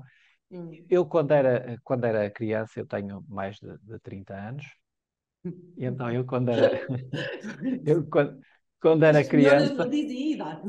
Obrigado, obrigado. Não, não, não nem, nem, nem precisas. E, e agradeço também não teres feito nenhum comentário ao facto de eu dizer que tenho mais de 30 anos. Eu tenho 20. Uh, exatamente. 20 tens, não tens? Eu também, 20. eu 20 tenho, certeza, e 30 também tenho. Uh, mas quando eu era criança, uh, de facto, eu brincava imenso na rua. Eu jogava claro. imenso na rua. Fazíamos imensa atividade física. Eu saía, às vezes almoçava muito cedo, saía e voltava quando já era de noite, porque não havia iluminação para nós continuarmos a, a, brincar ou a jogar onde nós estávamos. E, e, o mundo mudou. O mundo foi mudando. O mundo, cá em Portugal, uh, e, claro, nos países desenvolvidos que vão tendo melhores condições de vida, uh, mudou no sentido em que somos cada vez mais uh, sedentários e também não temos oportunidade de uma forma tão simples para fazer isso. Então, hoje em dia, que oportunidades é que nós temos? As crianças, hoje em dia, quando olhamos, vemos à nossa volta, vemos ou elas vão dar umas caminhadas, que é uma coisa, uma criança dar uma caminhada, pode ser útil e vai passear com os pais e tal, mas não é uma coisa que seja propriamente divertida para uma criança, não é? Se claro. a criança não acordou a pensar, ai meu Deus, hoje o que eu queria dar uma caminhada. Ou então andam, fazem os passeios de bicicleta ali à beira-mar. Eu, eu moro, moro na Senhora Dora, moro aqui próximo de, do, do mar, e então vou de vez em quando, mas vejo as pessoas que fazem os seus passeios, mas é, é passeios mesmo, é caminhada a um ritmo muito calminho, muito moderado, assim como andar de bicicleta também é moderado, ou seja, eles têm sítios para fazer atividade física, mas não é uma atividade física que elas façam com a intensidade que é necessária para, para modificar o funcionamento uh, do, seu, do seu organismo. Do seu e, portanto, mesmo as oportunidades vão escasseando. E às vezes as oportunidades eh, que, que, que, as pessoas têm, os ginásios são, são polos muito interessantes, que reúnem um conjunto de atividades muito variadas, mas que muitas vezes as pessoas têm alguma relutância em experimentar essas diferentes atividades e os próprios treinadores não incentivam. Não, que tipo de atividades gosta? O que é que gosta de fazer? Gosta de estar com mais gente, com, com menos gente? Gosta de mais música mais alta, música mais, mais calma? Enfim, perceber, ah, então vamos experimentar esta modalidade. Amanhã vai experimentar aquela. Para quê? Para que ela também consiga, e nós sabemos que as, as aulas de grupo são um dos fatores incrivelmente motivacionais que levam a pessoa a, a manter-se a fazer uma atividade física, o efeito, do, efeito do grupo também, todas as características, mas muitas das vezes as pessoas vão para o ginásio, fazem tapete, andam lá no tapete a caminhar, com as mãos agarradas à, à frente, uh, ou então fazem bicicleta. Eu cheguei a ver uma senhora, num dos ginásios onde eu trabalhava, ela ia todos os dias ela, obviamente, não, não vai ouvir isto, também não vou dizer o nome dela, não é? Não todos os dias chegava no final do dia do, do ao ginásio, sentava-se na bicicleta reclinada, okay. punha-se a pedalar a um ritmo avassalador de talvez meia rotação por, por segundo, estava ali, assim, muito, muito lentamente, trazia a sua revista e lia. E as suas, e as suas bolachas. Então estava, ali, estava a fazer a, aquela atividade física. A senhora vai ao ginásio, olha, vou todos os dias, sem, todos os dias. E o que é que faz? Quando víamos o que é que faz, bom, percebemos. Mas isto é um caso extremo, mas na verdade há muita gente que vai ao ginásio, não faz os exercícios corretos, não faz com intensidade. Ir não significa que tenha uh, um, cumprido o, o fit, não é? Uh, talvez possa ser um indicador da frequência, mas não diz nada sobre o volume, sobre a intensidade, sobre a carga do treino, sobre o estímulo que deu ao seu corpo. Uh, e isso tem tudo a ver com, com o estar a passar o tempo ou eu gosto, ou eu entendo o que é que estou aqui a fazer, não é? Ser educado para o movimento é muito importante. Eu acho que não há ninguém que não goste de saber como é que funciona como é que funciona, não é? Como é que.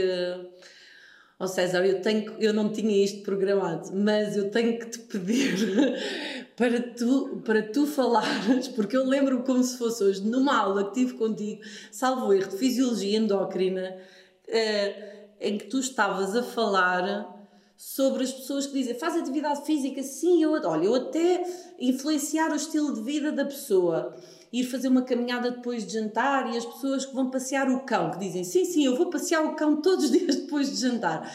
O que é que tu achas sobre essa atividade física? É que eu lembro-me da frase que tu disseste, como se fosse hoje, mas eu vou guardar para deixar falar primeiro. Eu, eu, não me lembro exatamente qual foi a frase que eu disse, mas deve ter sido uma frase que não se pode dizer aqui, não é? Não sei. Pode, pode. Tô... Disseste, disseste, para o cão é ótimo. Ah, para o cão é ótimo, exatamente. Para o cão é ótimo, ele adora, o cão adora, e se fosse pelo cão, ia passear muito mais vezes. Mas de facto é exatamente isso. Há algumas coisas que são ótimas para, para, para a pessoa, há outras que não fazem assim tanta diferença. Ir passear e estar 10 minutos a passear o cão para o cão está fantástico. Viu uh, novas coisas, cheirou novas coisas, marcou novamente o seu território, foi maravilhoso. Dito, saiu de porque ele faz prints. É, é, é, e, e anda ali de um lado para o outro e diverte-se e está tá ótimo. A pessoa, às vezes, nem sequer está a caminhar. Eu vejo muita gente que às vezes estão parados, o cão fica agarrado à tela e o cão anda lá de um lado para o outro e as pessoas estão no seu telemóvel a fazer o que, o, o que estiverem a fazer. Portanto, eu, eu digo isto e isto é, não, não posso dizer uma porcentagem, mas isto é uma, um valor muito elevado das, das pessoas que Sim. passeiam os seus animais. Um, agora, de facto, este tipo de atividades parece que as pessoas têm a ideia, não, não, eu já faço muita coisa, eu vou todos os dias, saio todos pois os dias, é. levo o cão, levo o cão à noite, e, e, inclusivamente eu lembro de uma, de uma frase que eu nunca mais me esqueço também, que foi do, do Tomo de Barata, num livro que ele, que ele tem, em que ele perguntava às pessoas se elas eram muito ativas. E a pessoa dizia, não, em casa, ui, eu farto-me de trabalhar em casa, ando sempre lá de um lado para o outro, de um lado para o outro. E é, então, olha, vamos tentar traduzir isso aqui numa quantidade para nós conseguirmos avaliar quanto é que realmente está a fazer. Então imagine que o seu corredor lá em casa tem 10 metros de comprimento. 10 metros de comprimento. É, ao seu doutor também, 10 metros de comprimento também é muito, não é? é. Então, vamos imaginar que, faz, que esse corredor tem 10 metros de comprimento. Quantas vezes é que faz esse corredor por dia? Não tenho ideia. Faz 40 vezes por dia. 40 vezes por dia esse corredor. Ó, oh, seu doutor, 40 vezes também. 40 vezes não exageremos. 40 vezes já é, já é demais. Então o médico dizia assim: então, olha, fazemos aqui um cálculo. Se o corredor tivesse 10 metros, não tem. Se tivesse 10 metros e se fizesse 40 vezes por dia esse, esse corredor de 10 metros, isto estava 400 metros. É uma volta, uma 4, pista. 400 metros é uma volta a uma pista de atletismo. Que a pessoa, se for a correr, faz num minuto e tal, e se for a caminhar devagar, são 3 ou 4 minutos. É. Então, de facto, a pessoa tem a ideia, e esta é uma realidade que muita gente, muita gente passa por isto. Somos maus a contabilizar, não é? Somos muito maus a contabilizar quanto, quanto gastamos e também maus a contabilizar quanto consumimos. E isto significa o quê? Isto significa que as pessoas erradamente já assumem, não, não, eu já estou a gastar muito, já estou a gastar muito, quando na verdade não estão, não estão. nem perto. E é tão grave isto que eu lembro-me de um estudo já, já, que tem já talvez 20 anos, eu lembro-me de um estudo que perguntava aos britânicos o seguinte: se a sua vida dependesse disso, faria mais atividade física do que aquela que já faz? E a maior parte dizia que não. Não, não, eu já faço atividade física suficiente. A maior parte dizia que não. Curiosamente, a pergunta nem deveria ser se a sua vida dependesse disso, porque a sua vida depende, depende disso. Depende mesmo. Depende mesmo disso. Mas como as pessoas já acham, ah, eu já, já gasto muito. Mas, na verdade, quando apresentamos depois estas, estas contas assim, desta forma, a pessoa apercebe-se, ok, talvez eu não gaste tanto quanto eu acharia que estava a gastar. E isso é importante também, o nosso papel de educadores é fundamental para que a pessoa perceba que estas pequenas coisas, todas elas contam, todas elas têm uma importância extraordinária, mas só têm essa importância extraordinária quando integradas num plano maior. Num, num e concertado, quando... não é? Concertado. Exatamente, exatamente. E que a pessoa sinta que consegue ter algum compromisso com, porque uh, é, é ela que eu tenho que viver, esse plano que eu tenho que fazer mais à esquerda, mais à direita, com mais ajustes. Há uma coisa que eu também gosto de pensar uh, sobre o que tu disseste, que é há um certo frenesim, não é? Nesta falta de, de percepção que nós somos maus a contabilizar, da senhora que está em casa, quantas vezes com certeza tem, está, está cheia de coisas ou está soberbada de coisas e não dá conta de que gasta de menos e consome demais, não é? Ou seja, não é só pensarmos no plano da tal equipa multidisciplinar, mas também nas ciências do comportamento. Por isso é que tu começaste por dizer que o processo de emagrecimento é tão complexo e tão difícil, porque nós precisamos de ajudar as pessoas a que elas sejam capazes de dar feedback uh, assertivo sobre o que estão a sentir para que o plano possa ter os ajustes necessários às ajudas que elas necessitam. E isto é necessário há algum tempo. E nós vivemos na era do é tudo rápido, é tudo. é tudo em 4 semanas, em 21 dias, há um clique. Uh, e no corpo humano não funciona assim. São, são comportamentos crónicos que refletem, que se acabam por refletir na obesidade e é por isso que é tão difícil e o emagrecimento. Eu tenho, tenho sempre medo que a vida saudável seja vista como aquilo é muito difícil, passou a ser uma coisa muito distante, muito difícil. Ô César, não falámos sobre o treino de força. Ele é importante no processo de emagrecimento, não falámos ainda. Não falámos ainda, mas vamos falar também do treino de força, porque de facto ele é muito importante no, no processo de emagrecimento. Uh, de uma maneira geral, há aqui duas correntes. De, uma de, das pessoas que, que defendem que aquilo que é importante é que a pessoa faça de tudo um pouco, que é se calhar o que eu, o que eu mais defendo, e outras pessoas que, que estão a defender muito acerrimamente que o mais importante para a pessoa emagrecer é o treino de força. Ora, quando alguém diz isto, normalmente quando dizem isso não, não apresentam evidência científica nenhuma que, uhum. que leve as coisas nesse, nesse sentido, ou às vezes até apresentam, eu lembro de um caso em particular, que há um estudo que, que mostrou que o treino de força promovia maior, maior emagrecimento do que o treino aeróbico.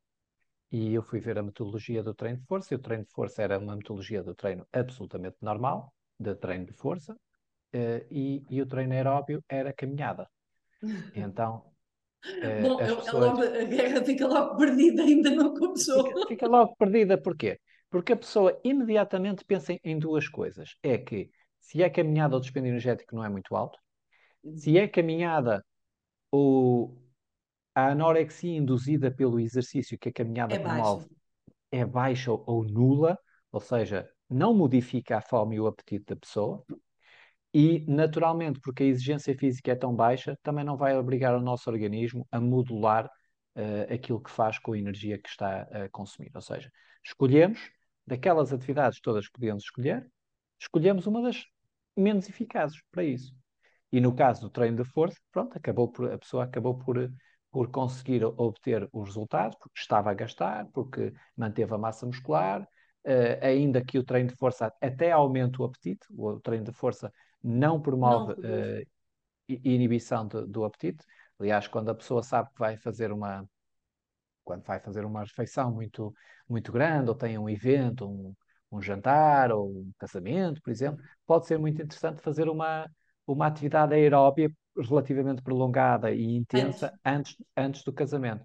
Não musculação, musculação até pode ficar com mais vontade de, de, de ingerir mais. Uh, portanto, este, este equilíbrio entre o treino de força e, e aquilo que é o, o treino cardiovascular é um equilíbrio que deve existir. Claramente, os estudos nos estão a mostrar o seguinte: o exercício cardiovascular tem mostrado ser eficaz para a perda de peso, estatisticamente, pelo menos. De forma clínica, muitas vezes a expressão é, é baixa, mas também se calhar por causa da metodologia, que, que é a frequência é baixa depois... ou a duração é baixa, depende, depende de muitos fatores. Não é? Nós, empiricamente, sabemos que nas nossas experiências nos ginásios, sabemos que é possível promover perdas de peso muito significativas em muito pouco tempo. Há experiências muito interessantes uh, também com isso. Mas, considerando num todo, claramente, exercício aeróbio promove perda de peso, exercício de força não tem, tem, tem, tanta tendência a promover a perda de peso. Portanto, quando o treinador está a defender que não deve, o, o mais importante é o treino de força, ele está a falar uh, com um conhecimento que não é suportado pela ciência. Ele está a falar de algo que não é o grosso da, da evidência científica. O grosso da evidência científica diz claramente é mais eficaz o treino aeróbico. Agora, independentemente disto, mais eficaz ainda é a junção das duas coisas. Das duas coisas. Pronto. Eh, fazer treino aeróbico e também fazer algum treino de claro. força. E, e nós preservar até podemos... a massa muscular, que é importante, não só para o emagrecimento, para a longevidade, não é?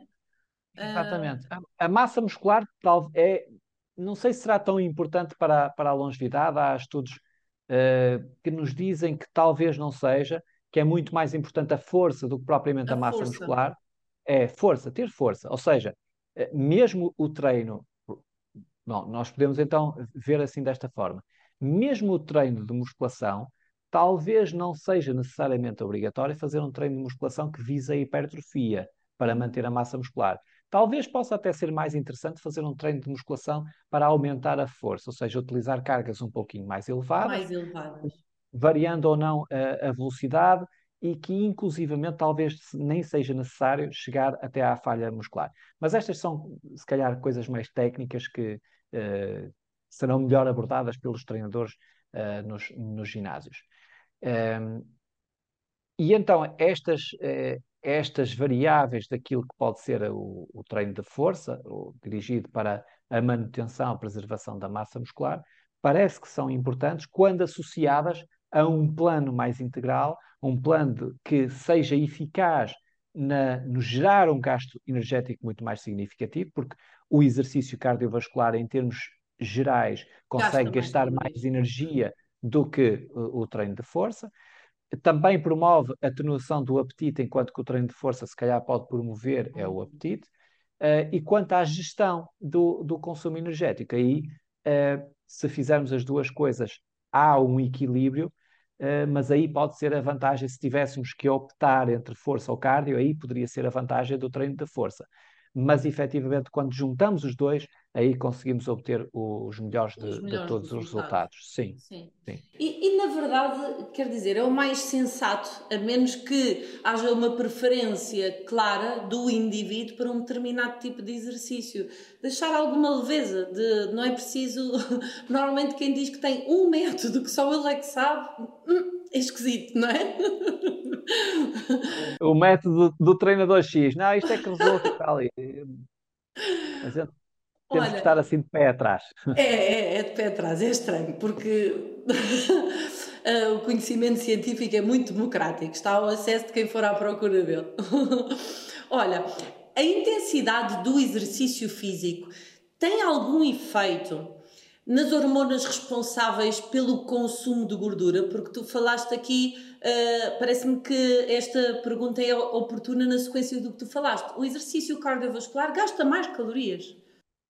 Sim. O exercício cardiovascular gasta mais calorias. E essas calorias também eh, provêm de locais diferentes. Uhum. Então, não sei, não sei se a pergunta que fazes é, no sentido, é, é nesse sentido ou não. Uh, de onde estão a, a provir essas gorduras e, e, desculpa, essa energia e como é que está a ser mobilizada essa gordura. Então aqui é, então aqui nós temos, temos que falar de diversos fatores e talvez tenhamos necessidade de entrar em pormenores um pouquinho mais técnicos. Então, uma das coisas que, se a intensidade do exercício é muito baixa, a quantidade de energia que temos que fornecer é também muito baixa. Uh, claro que se nós aumentarmos e formos aumentando cada vez mais uh, uh, o, o, gasto energético, nós temos que promover alterações que sejam capazes de, de, de compensar ou de colmatar essas necessidades que estão a ser, estão a ocorrer naquele preciso momento. Então, de uma forma não muito complexa, nós precisamos de, se queremos utilizar, por exemplo, duas situações, eu vou gastar mil quilocalorias uh, a fazer o mesmo exercício, em duas situações distintas. Numa situação, eu fiz uma determinada atividade prévia a esse exercício que tinha um objetivo muito claro, que é eu vou criar as condições para que eu possa utilizar dessas mil quilocalorias mais proveniente da gordura. E isso uhum. pode ser interessante. Então, o que é feito nesses casos é eu opto por uma atividade física que tenha uma intensidade suficiente para que seja capaz de promover aquilo que é a lipólise, ou seja, a quebra de gordura que está armazenada nos nossos adipócitos. Portanto, nós temos lá uma, uma molécula, que é um, um conjunto de, de glicerol com, com moléculas de, de, de, de glicerídeos, portanto, é um triglicerídeo, uh, e, e aquilo que nós fazemos é uh, enviar determinadas hormonas para, para esses locais e essas hormonas vão então quebrar esses triglicerídeos.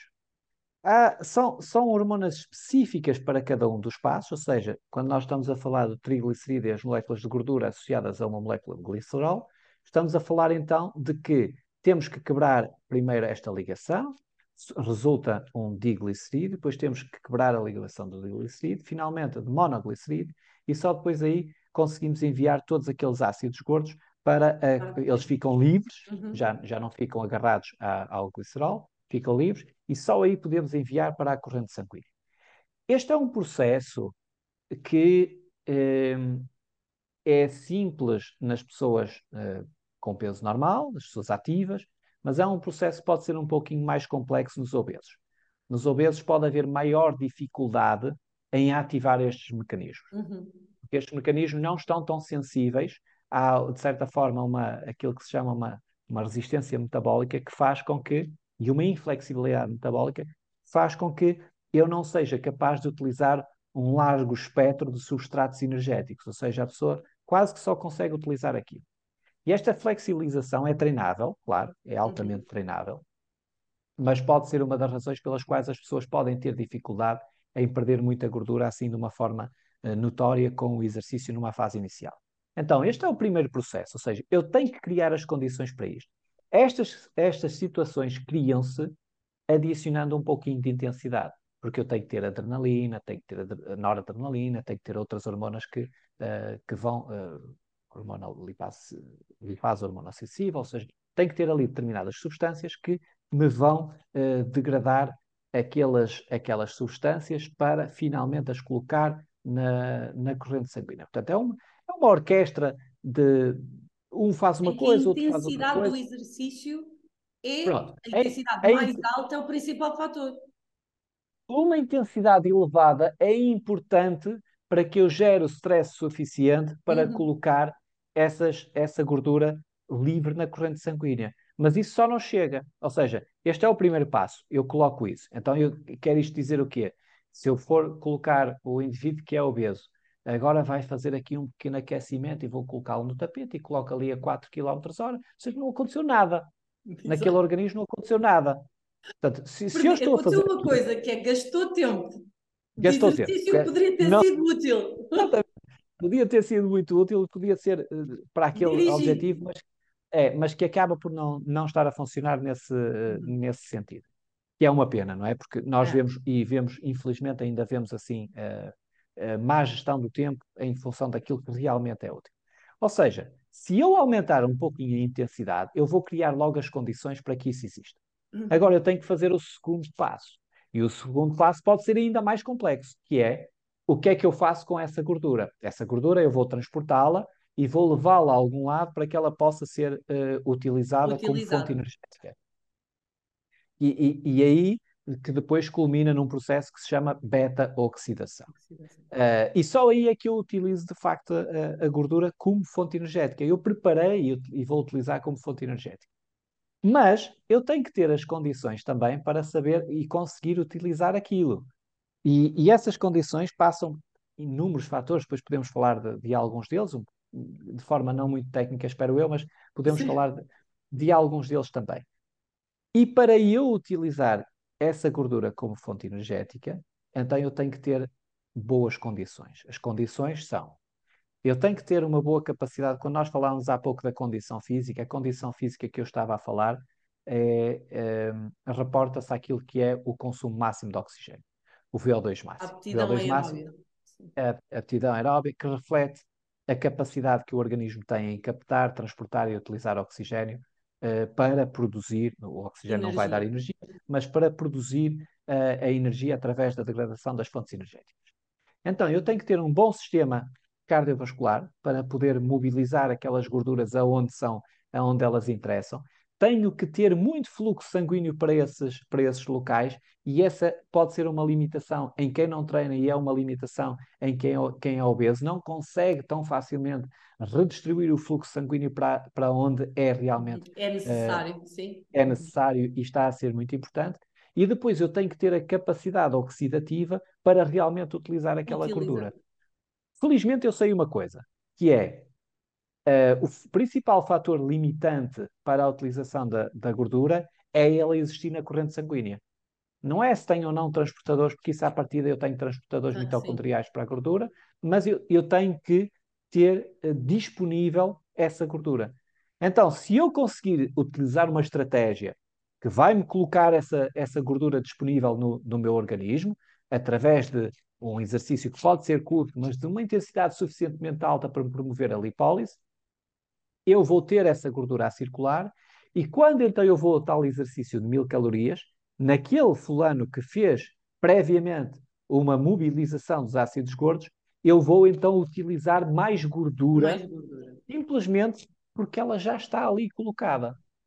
Claro que, e, e mais uma estratégia também útil para os treinadores, claro que ao final de algum tempo eu já estou a utilizar mais gordura, claro, mas ao final de algum tempo, porque eu estou já exposto àquele tipo de atividade, essa utilização de gordura pode ter tendência para baixar um pouquinho, para valores que são semelhantes ao, que, ao de quem não fez a quem não parte fez. da, da, da preparação. Então eu posso ter necessidade de voltar a despoltar outra vez essas, essas alterações hormonais e enzimáticas e colocar outra vez a utilizar mais gordura. Em termos gerais, a cada 15, 20 minutos, eu posso fazer uma interrupção naquilo que estou a fazer em termos de forma contínua para aumentar um pouquinho a intensidade e assim garantir que eu, que eu continuo a utilizar mais gordura simplesmente porque ela está em maior circulação. Portanto, ficam aqui duas dicas já importantes para quem vai treinar. Olha, a hora do dia, para quem, eh, quando se pratica exercício, eh, tem influência no emagrecimento? Tem, influência e, e- e é uma influência até muito interessante. Uh, neste fenómeno da anorexia induzida pelo exercício, ou seja, quando a pessoa faz exercício e fica com menos fome na Menos refeição fome. seguinte e, na- e nas refeições seguintes, se nós pensarmos assim, se eu só fizer exercício ao final do dia, eu só vou ter essa redução do apetite nas refeições Faltam depois, ou fazer, não é?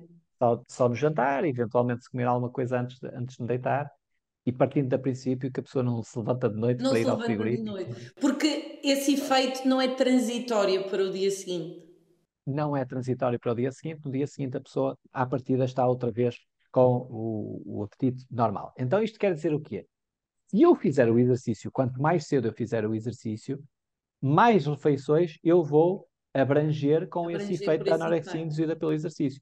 E esse efeito dura mesmo algumas horas, até pode ser mais, eh, mais evidente, se calhar nas refeições mais lá à frente, mas ele vai imediatamente vai eh, tirar o apetite, mas pode ser ainda mais evidente nas refeições mais à frente. Ou seja, por exemplo, se eu fizer exercício de manhã, eu vou comer menos ao almoço, vou comer bastante menos ao jantar, mas no dia seguinte já voltou ao Já normal. como Mas pronto, normalmente. nas refeições daquele dia foi ótimo, por isso é que, novamente, temos que fazer outra vez exercício no dia seguinte para que ele consiga manter estes efeitos. Então, a hora do dia, quanto mais cedo, à partida, melhor. E depois também há aqui alguns fatores que, quando nós an- analisamos de forma transversal, verificamos que, na realidade, de facto, as pessoas que. A a maior proporção de pessoas que perde peso são aquelas que fazem exercício de manhã. E há outras razões que têm a ver com o, o cronotipo da pessoa, às vezes também isso pode ser importante ou não, mas tem a ver com, sobretudo, com os fatores que, têm, que estão relacionados com a criação de hábitos. Ora, se eu defino que é de manhã que eu vou fazer exercício, eu fiz o exercício de manhã e agora, co- corra como corra o dia, Já o está exercício já está feito. feito. Está. Enquanto que se eu deixar para o final da tarde, muitas vezes vou chegar ao final da tarde e vou dizer, surgir "Epá, hoje estou mesmo constrangimentos. cansado. E olha o trânsito que está. E tenho que fazer o jantar lá em casa. E pronto, e esses constrangimentos vão fazer com que talvez eu não faça com tanta frequência, não faça com tanta duração, enfim, não faça com E talvez possa ter a ver também o fator eh, das hormonas lipolíticas, não é? Ou seja, em repouso, nós utilizamos uma maior quantidade de gordura. Se Sim. eu a coloquei mais disponível, dependendo do tipo de exercício físico de manhã, o meu dia a dia vai ter mais gordura para, disponível para consumir. É, Pode ter nos, Pode nos ter. primeiros, nos, primeiros, nos primeiros tempos. Depois vai ter tendência a, a regular A e até alguma a normalizar e há alguma até evidência de que eh, pode modificar os substratos metabólicos ao longo do dia, podem modificar para favorecer mais os hidratos de carbono, o consumo dos hidratos de carbono.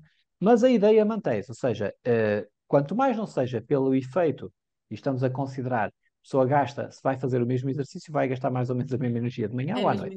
Mas como o efeito eh, vai abranger, o efeito da anorexia induzida pelo exercício vai Uhum. eh, abranger mais refeições, este parece ser o principal eh, fator para que seja mais interessante a pessoa realizar o exercício de manhã. de manhã. E, e inclusivamente também fala-se acerca da, da questão se deve fazer ou não exercício em jejum. Era a questão que eu ia fazer. Pronto, então vamos, já a seguir a ela. Porque essa pode ser uma, uma dúvida que muita gente tem, e há muita gente que diz que, que de facto exercício em jejum é uma maravilha para tudo e mais alguma coisa, e há outras que dizem que não serve para nada. Ora, na verdade, há aqui utilidade. E, e essa utilidade, a primeira utilidade é nós, quando fazemos exercício em jejum, nós habituamos o corpo a funcionar naquelas condições metabólicas. Isto pode ser útil ou não.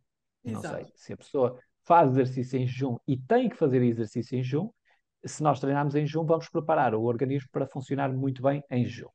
Mas isto, se calhar, não tem. Isto o que é que significa para um Se calhar obeso? Não não expressão no emagrecimento, tem expressão tem. preferência da pessoa. Acorda Pronto. muito cedo, não quer comer antes, está ok.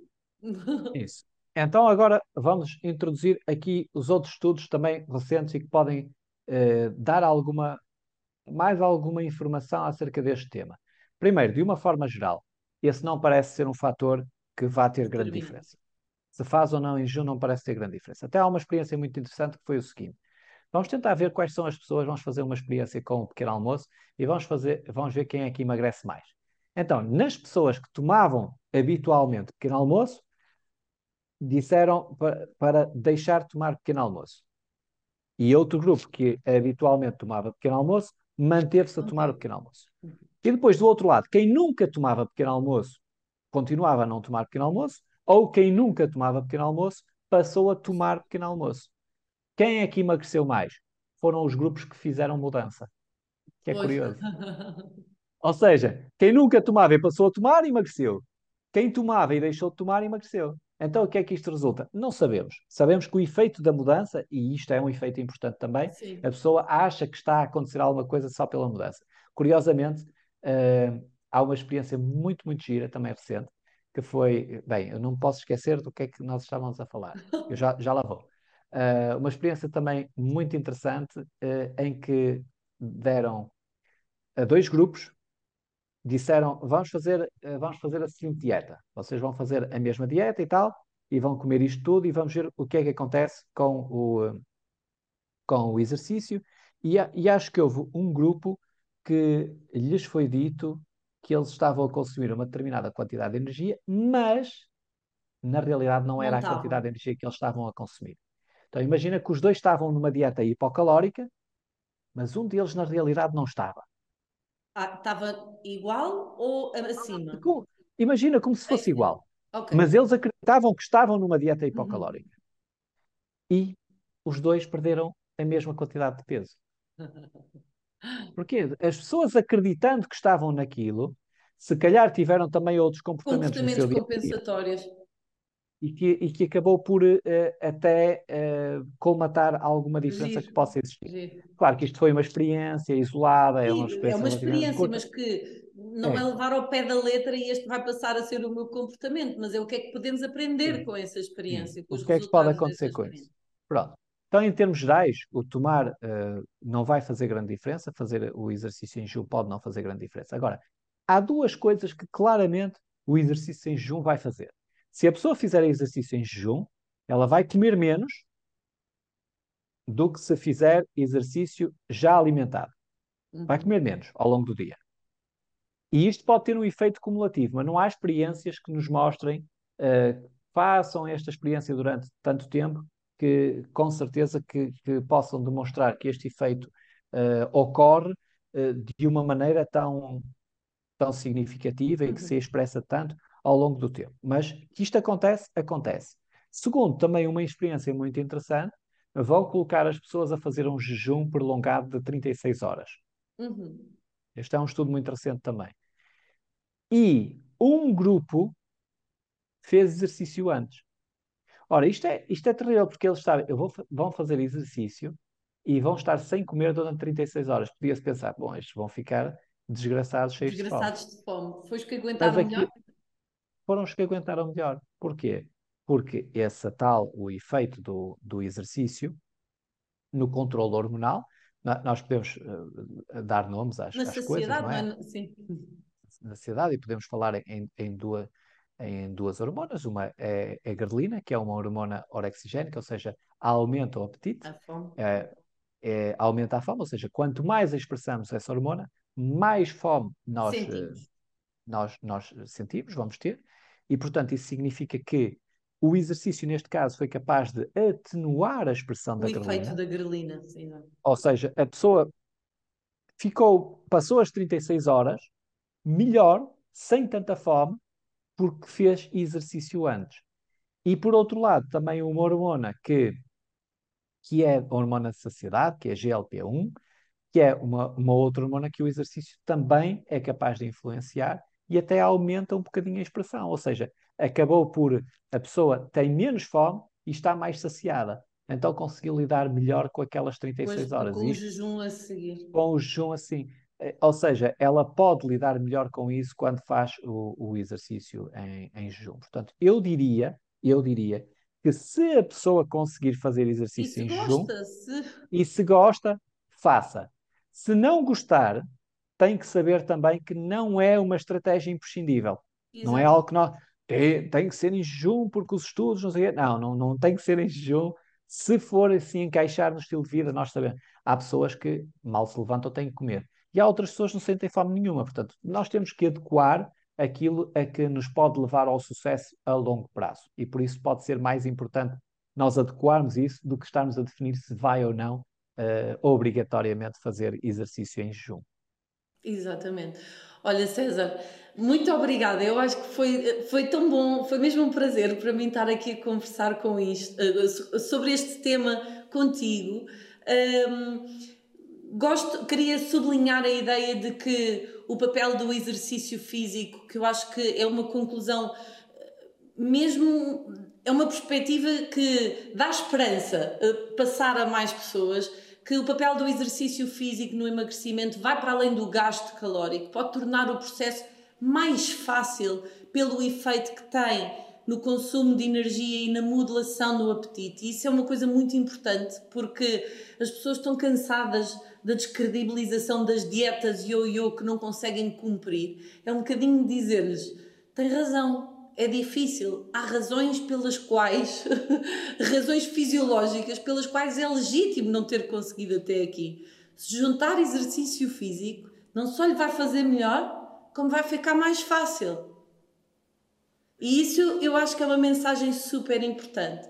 Outra coisa que eu adorei ouvir é a frequência do exercício é importante. Não é só o ser regular, porque se eu fizer exercício uma vez por semana, todas as semanas eu estou a ser regular, mas estou a ser pouco frequente. E o nosso corpo precisa de movimento. E quando nós nos movimentamos, provavelmente vamos fazer melhores escolhas, até alimentares e ter este, o benefício do exercício físico que falámos aqui em relação a inúmeras questões, mais vezes na minha vida, também acontecer de forma mais frequente. Uh, eu, eu, gosto imenso de falar com pessoas que estão repletas de sabedoria e de conhecimento atualizado, e, e, é isso que eu sinto sempre que te estou a ouvir. Por isso, foi mesmo um privilégio muito grande para mim trazer-te ao podcast O Nosso Corpo. Muito obrigada por teres aceito o convite, foi maravilhoso. Muito obrigado. Eu não podia recusar este convite, gosto imenso de ti, do teu trabalho. E, e, e sabia que ia ser uma conversa muito agradável, e eu espero que para, para os nossos ouvintes também Uh, seja e que possam, tal como disse no início, retirar logo daqui alguma informação que é imediatamente aplicável no seu dia a dia. Portanto, isso, isso. é que eu acho que seria o, o mais útil mesmo. E a, e a, mensagem, as mensagens que tu deixaste agora no final refletem bem essa aplicabilidade.